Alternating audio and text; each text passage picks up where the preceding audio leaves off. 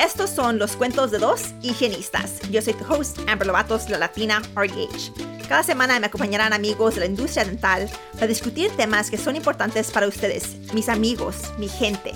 Este programa es para ayudarnos a aprender de nuestros colegas latinos y hispanos. Este podcast cuenta con el apoyo de patrocinadores, así que escucha este anuncio y únase a nosotros mientras les contamos un cuento de dos higienistas.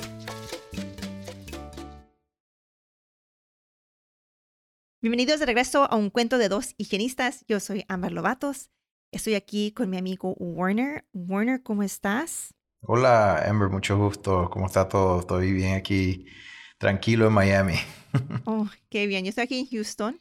Este, vamos a hablar hoy de aerosoles. Mi primera pregunta va a ser, este, ¿la pandemia ya se terminó? Porque aquí en Texas no existe, creo que en Florida tampoco ya existe. en Florida nunca existió. aquí nadie, nadie quería ponerse máscara todo el, todo el pandemia. Sí, estaba yo en Nueva York recientemente y allá todos estaban usando máscaras que completamente diferente que aquí en Texas, que casi nadie, casi nadie los usa. Este, pero también recientemente he escuchado de varias amistades que se han enfermado otra vez con el COVID, so seguro ahí sigue. Pero sí, bueno, justamente uh, mi mamá y mi papá tienen COVID esta semana. Oh my gosh, ya, tengo dos, una de mis dos mejores amigas de higiene dental agarraron COVID esta última semana juntas. Y están vacunados todos, pasamos toda la pandemia sin que se enfermaran y, y la semana pasada mi, mis suegros y mi mamá y mi papá. Yeah, I mean, y creo que en parte de eso es que nos hemos este, relajado algo en las precautions, ¿verdad? O ya no existe, ya no pasa nada. Y ahora mi amiga lo agarró dos veces. Este, y durante la pandemia o durante 2020 y 2021, este, no se había enfermado y ahora recientemente, like, casi todos. Yeah. Um, yeah, it's crazy. Así les pasaron a ellos, estaban en un restaurante comiéndose unos taquitos y se enfermaron. Mira, todo por los tacos. Están buenos los tacos, me imagino. Están buenos los tacos. Este, pero el punto de hoy, quería yo hablar de aerosoles. Y claro, COVID tiene que ver algo con esto, pero también hablar específicamente que los aerosoles no son solo el COVID, ¿verdad? Los aerosoles existieron antes de esta pandemia y van a existir después. Este, y hay muchas otras cosas que pueden transmitir con los aerosoles. So, um, quiero traerte a ti hoy para hablar con nosotros, tú, un experto. Si primero nos puedes explicar qué son los aerosoles. Ah, ya, o sea, tienes razón. Los aerosoles no solamente son COVID. Aerosoles, por definición, es un partículo menos de 50 micrones de, diámetro, que es bien, bien pequeño. Y, y 98% de los aerosoles que se producen en un ambiente de, dentistas son menos de 5 micrones de tamaño, que son menos del tamaño que puedes ver con, con el ojo. Um, y eso no solamente es COVID, es cualquier virus, bacteria, sangre, um, cualquier cosa que, que, está en la boca, uh, mientras que estás trabajando ahí mm, a, través de respiración o usando herramientas uh, high speed, se pueden um, expander al aire cerca de la, de la, cara o la boca del paciente. Ah, normalmente la mayoría de los aerosoles se concentran a uno a tres pies de la boca del, del, paciente. Y bueno, como los aerosoles son tan pequeños, los que son menos de, vamos a decir, 10 micrones, ellos sí pueden estar en el aire por un tiempo extendido y se pueden ir por, por, el, por los, los vents al otro operatory, caer en otra silla. Ah, entonces, sí, no, no, solamente es COVID, es, cualquier virus. O sea, dolor de, garganta, HPV, cualquier cosa puede ser aerosolized y te lo puedes respirar. Ya, estaba yo leyendo un artículo que decían que, pues, en oficina de profesión dental, este, hay muchos aerosoles y teniendo aerosoles así tan, tan chicos, tan bajos, se quedan más tiempo en el aire, más tiempo en inanimate objects y es lo más probable poder respirarlos y que pueden um, contraer, I mean, como neumonía también es aerosols, right? Um, este, ya, ¿qué procedures en la profesión dental producen los aerosoles más? cuando estás usando herramientas automatizadas, es más que todo cuando te va a salir, o sea, high speeds, scalers, ah, también cuando estás haciendo profi polishing, um, usando, usando láseres también, um, todo eso producen bastante aerosoles cuando, cuando estás trabajando con ellos. Eso es, o sea, además de aerosoles que se producen naturalmente con respiración. Entonces es importante protegerte no solamente cuando no estás usando esas herramientas, pero especialmente cuando estás usando herramientas así. Yeah. I mean, yo estaba pensando que, you know, ¿cómo podemos prevenir esas cosas? I mean, porque yo antes de 2020 me enfermaba yo cada año, o sea, con gripa, um, you know, o la flu, este, y, claro, todo eso se puede transmitir, transmitir con, por aerosoles, ¿verdad? Como TB y neumonía y measles, todo eso. pero después, cuando empezó el 2020, empezamos a usar tanto PPE y aerosol reducing devices y toda la cosa. Ya no me enfermé. Este, y creo que sí, todo eso tuvo que ver, ¿verdad? Like, cómo fue de años que cada año me enfermaba yo y ahora en este año que hay una enfermedad mucho más grave, pero estoy usando más precautions, ahora no me estoy enfermando. Um, so, ¿qué son unas maneras que podemos reducir la transmisión de enfermedades por aerosoles? Bueno, para, para seguir lo que estabas diciendo tú, me ha pasado lo mismo. Um, yo trabajo con, con, un dentista, él se está dando cuenta que se está enfermando al final de la semana, casi todas las semanas, porque él está en ese ambiente. Yo no trabajo en ese ambiente, ah, pero de todas maneras me enfermaba una vez, dos veces al año. Ah, yo ya llevo más de dos años que no me enfermo y es simplemente usando precauciones que de repente se supone que íbamos a implementar siempre.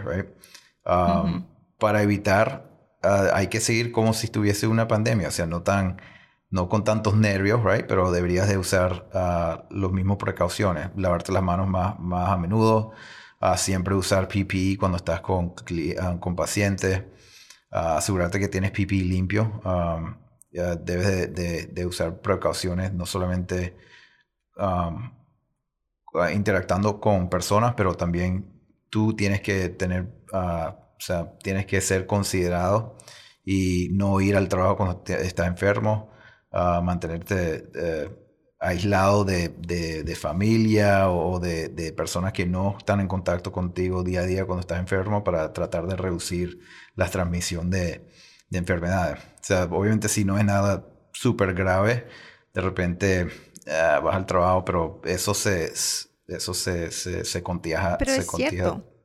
Ya, es cierto. Creo que, a mí es difícil, ¿verdad? Porque, voy a decir, como higienista, como dentistas, este, también como asistentes, es difícil decir, like, hey, estoy enferma, enfermo, a lo mejor no debo ir al trabajo hoy, porque sabemos que dependen de nosotros, o sea, dependen de que, pues yo tengo pacientes que tengo que ver y qué va a pasar con esos pacientes, right?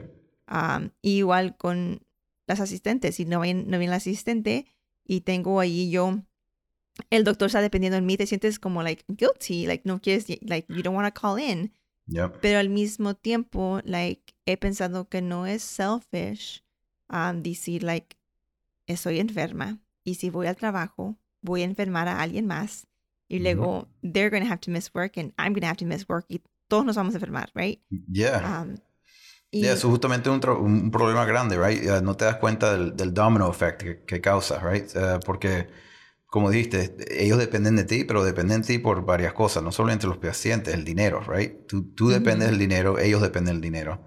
Ah, tú vas a perder un día de trabajo, dos días, tres días, pero si vas a la oficina, no solamente tú, pero tu compañera, tu compañero, el dentista, ellos pueden perder el trabajo también por la enfermedad que se, que se, spreads.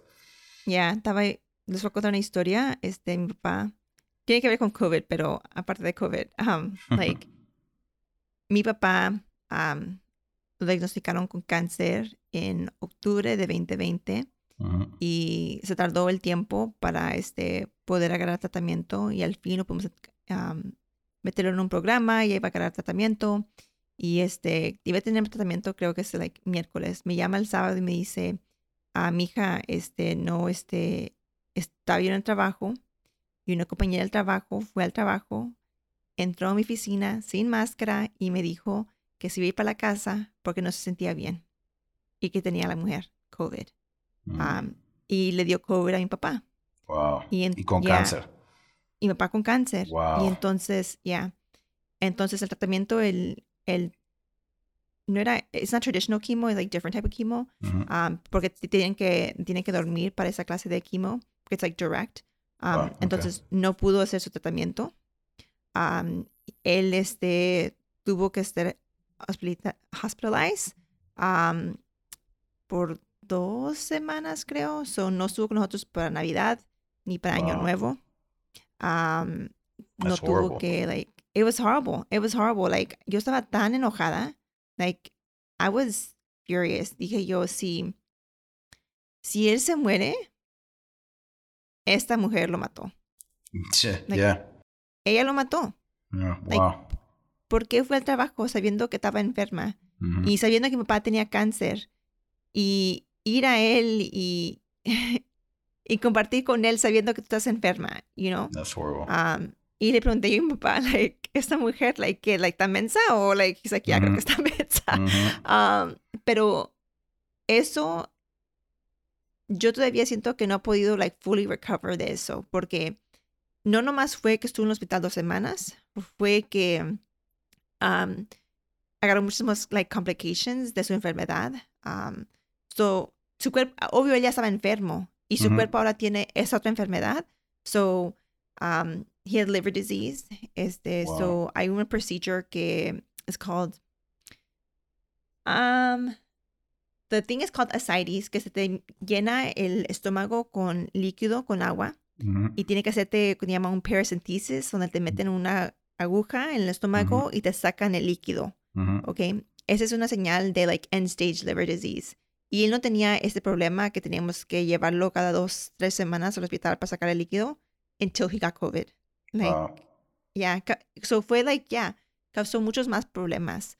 Um, y creo que a veces la gente no, no pensamos. Y, y, na- y creo que no estamos pensando en mal, ¿verdad? Like, voy al trabajo, no me siento tan mal. Ujú. You know, a lo mejor te, te enferma ti, Warner, y Warner te enfermas y vas para tu casa con tu, tu bebé, Yeah. right? Y enfermas al Ya. bebé.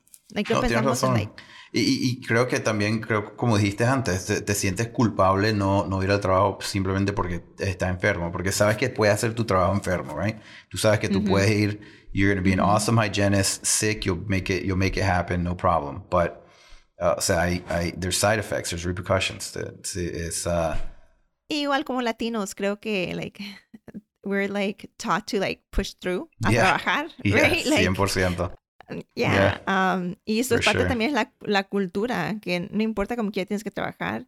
Miramos a nuestros papás y la lucha que hicieron ellos, y pues Ujú. si ellos pudieron, yo también puedo, que es una, un poquito de gripa. Sí. Um, yeah, pero no pensamos en la- las consecuencias de lo que eso significa a veces para otros. Ya, tienes Ah. razón. Eso, eso justamente, o sea, ese, ese ethic que, te- que tenemos nosotros como latinos es, uh, you, you're raised with it, right? Yo, yo un día yo me acuerdo que yo tenía un fiebre de, no, no, no, 102, algo así, algo alto, pero era el, el sábado y los sábados yo tenía que cortar la grama.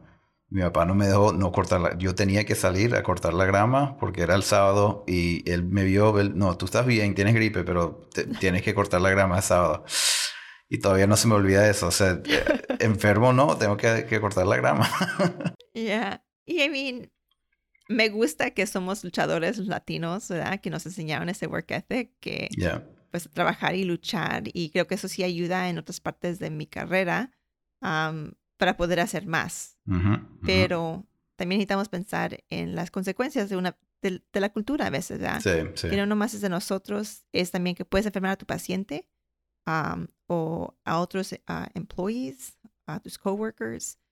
Pero igual, si el paciente viene y está enfermo, like, haz una policy que they should not be there. Like, Yeah, that's send them home. 100%. That's, that's true. I mean, la manera más fácil de evitar un- una enfermedad es no acercarte a personas que están enfermos. That's, I mean, that's Yeah. point blank, right? Um, porque siempre van a tener bacteria, algo así en la boca, pero, I mean, la mayoría de la bacteria es buena, right? It's, it's not bad. It's, it's good for your digestion. It's good for oral health. It's good for, you know, e- everything, right? But there, there are toxic viruses, bacteria, fumes that you want to avoid. And that's, yeah. you know, you have to make sure you protect yourself from that. Pero igual también, like, on the other side of that es que, like, es muy fácil para mí decir, like, hey, si tu paciente está enfermo, diles no, los que no lo vas a ver. Pero la realidad es que en nuestros trabajos, we don't call the shots, right? Como higienistas, el que llama the shots es el doctor. Si el doctor dice como que lo vas a ver, lo vas a ver, right? Yeah. Um, y la otra cosa es que, pues, a veces hay gente que están enfermos y todavía no saben que están enfermos. That's very true. Um, y necesitamos protegernos, aun cuando no sabemos si alguien está enfermo o no, o si están enfermos y como que ya los tienes que ver. Um, vamos a hablar un poquito de like aerosol reducing devices mm. y qué significa, like, qué son las calidades de una herramienta para que califique para ser aerosol reducing device. Ya, bueno, primero es muy importante en esta industria tener algún tipo de reducción de aerosoles en el trabajo, porque uh, the dental industry has always ranked as number one for risk for aerosol and airborne diseases. Um, so uh, you're in the fire, o sea, estás, en el hueco, como en la boca del lobo. You're, you're in the, the, the, pits of it here. Um, hay bastante diferentes maneras de, controlar los aerosoles en, ese, en ese ambiente. O sea, primero hay, hay sistemas de filtración del aire que tengan HEPA filters y tal, que ayuda a filtrar el aire ya que cuando, están los aerosoles afuera, ayuda a filtrar um, el aire de, la oficina. Um, también lo básico que ya siempre se ha usado son PPE, máscaras, uh, también face shields ayudan. Um, y también, bueno, el área que se ha expandido bastante recientemente por la pandemia son HVE devices, right? Uh, uh, diferentes tipos de, de equipos que puedes usar con el paciente mientras que estás haciendo un, procedimiento. Y hay diferentes categorías. Hay unas que son uh, handheld, um, hands-free. Uh, hay unas que son um, uh, como extra oral, son como unos elefantes que, que, ponen un vent por afuera, right?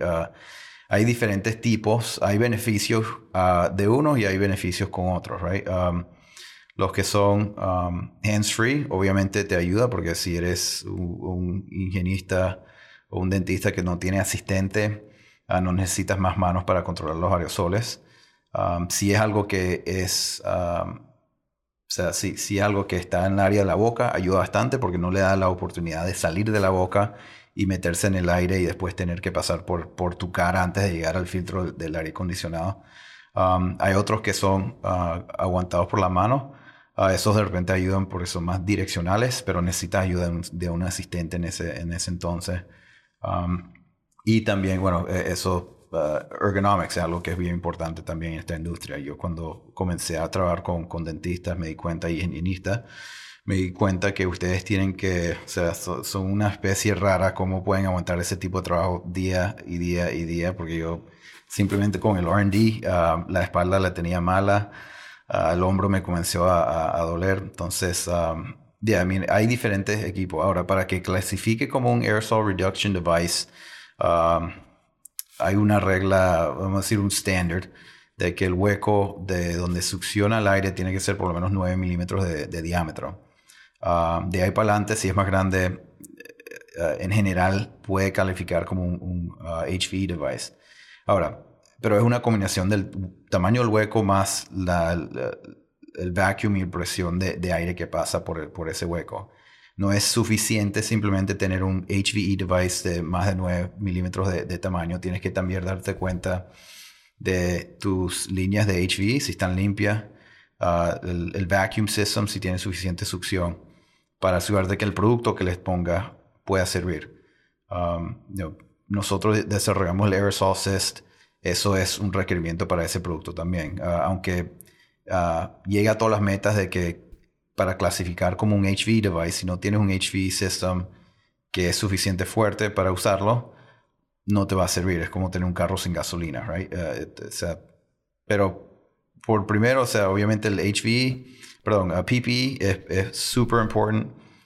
limpieza y ya cuando tienes eso hecho, usa algún tipo de HV uh, aerosol reduction device, el que te sirve más para tus propósitos, uh, el que diseñamos nosotros, el aerosol cyst es algo que nosotros tratamos de diseñar que para que pueda servir con cualquier tipo de, de, uh, de procedimiento. Es bien, bien fácil el, el, el, producto, no es muy complicado y ese básicamente fue la meta de nosotros. Yeah, so unos puntos que dijiste es um, que tiene que tener 9 milímetros de opening. Solo que yo he encontrado es que hay higienistas que dicen, oh, tienen this device que no es aerosol reducing, este, pero se conecta al HVE hose. Y entonces piensan, oh, es HVE porque está conectado al HVE, aunque el the opening es solo, es menos de 9 milímetros. So que significa que no es aerosol reducing, um, no es HVE. No más Yeah, porque well- está conectado. Exactly. Yeah, es, eso, eso, yeah, eso más o menos, yeah, es, es el, es el punto, right? Si, si, si no tienes un hueco de, de por lo menos 9 milímetros, en general no vas a poder reducir los aerosoles efectivamente, porque estás reduciendo el- el- la capacidad de, de tu sistema de HVE. Eh, eh, imagínate tomarte una horchata con un petillo de, de café, bien diferente, right? Para, Yeah, para, yeah. para tomarte ese, ese vaso de, de, horchata te va, te va a tomar bastante fuerza.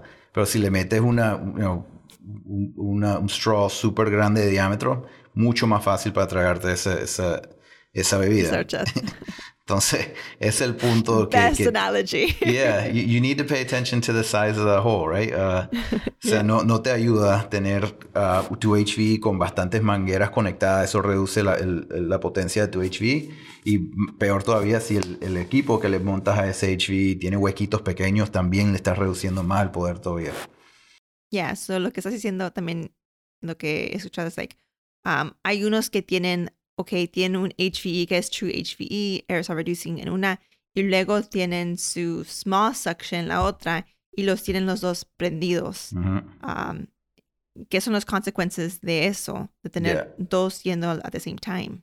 Eh, eh, o sea, el, el problema es que básicamente tienes one vacuum system y ese vacuum system tiene que tragar aire de, de todos los tubos. Y cuando tienes un vacuum system, él tiene capacidad X por operatory.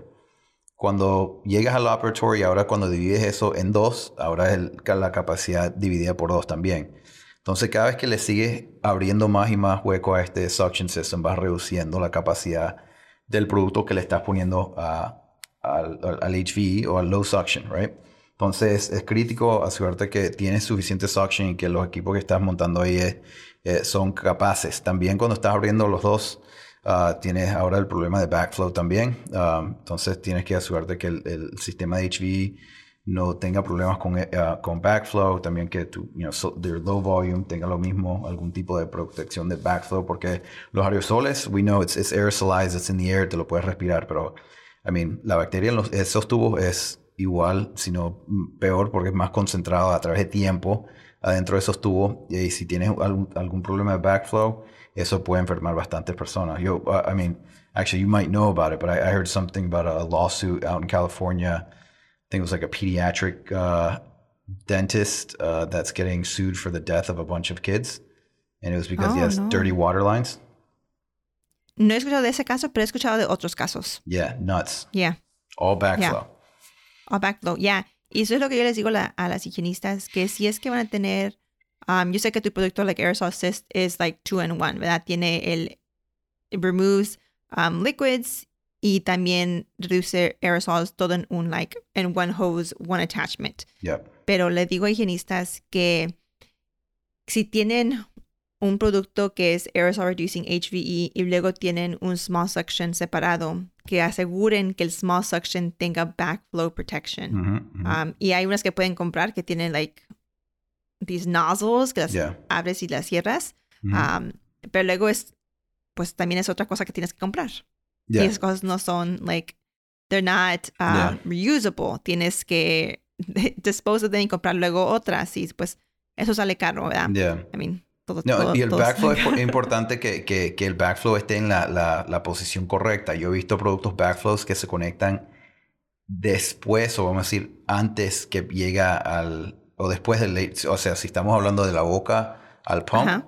se conecta después de la conexión de HV. Y, y eso es algo que, I mean, ya pasó por la válvula de HV. O sea, el backflow ya, ya está sucio, right? I mean, yeah, te protege de la manguera, pero la conexión del HV no te está, ya esa parte está sucia. Entonces, el backflow tiene que estar lo más cerca a la boca posible en todo el Oh. área desechable, porque si, si ya está pasando por una pieza que es autoclavable o algo así, ya tienes el riesgo de que la pieza que de repente no se limpió bien, um, ya, ya tienes otros riesgos, user errors that could be adding up um, with those problems. So you want to make sure the backflow is as close to the mouth as possible and everything is either, you know, autoclavable or something. You know what I mean? You got to be careful. The more parts that you have that need to be cleaned or something like that with the backflow further and further, it's worse.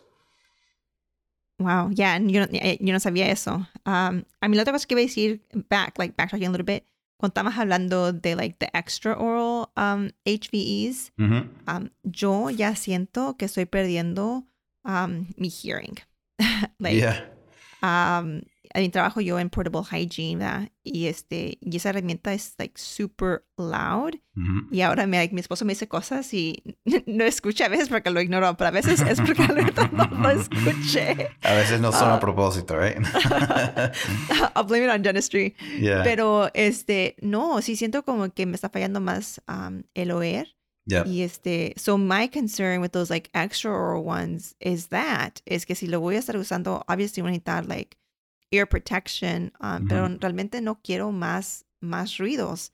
Yeah. Um, yeah. Yeah, y like- es un problema creo que con, con cualquier sistema de HVE, o sea, el, el aerosol este está más cerca al paciente, que no, no, por- no porque el este es calladito, right? Él todavía hace, todavía hace ruido, ah, pero es- está cerca al paciente, no está montado encima del, del hygienist, right? El paciente va a estar ahí 30, 45 minutos max, se va y ojalá regresa en 6 meses, right?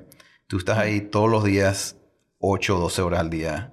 Um, o sea, el que hay que proteger más, el, el que está ahí siempre, no tanto el paciente que entra y sale. Entonces, el aerosol cyst uh, hace ruido porque le está pasando aire y agua. Um, tratamos de hacerlo lo más uh, quiet posible, pero hace ruido. Lo bueno es que está encima del paciente, o sea, está recostado la, casa, la, la cara del paciente y el, el ruido no se... So it's not it's not focused towards the hygienist. It's it's uh Yeah. it's, it's more so focused around the patient.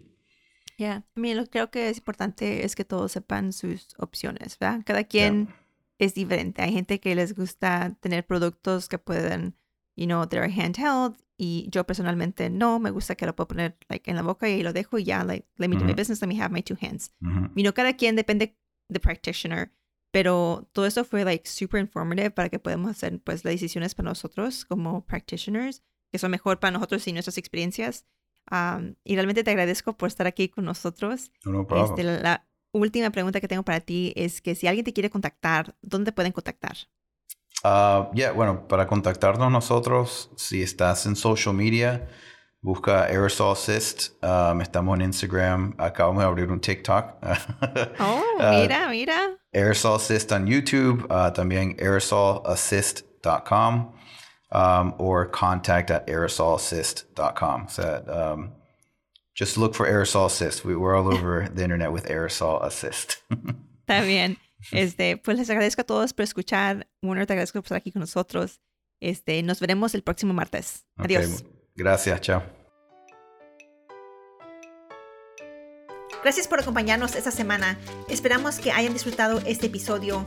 Asegúrese de presionar el botón de suscripción en su aplicación de podcast y que nos visiten en nuestras redes sociales. También les pedimos que inviten a sus amigos y sus amigas que nos escuchen. Realmente les agradecemos el apoyo que nos han dado la comunidad latina y hispana y nos vemos la próxima semana.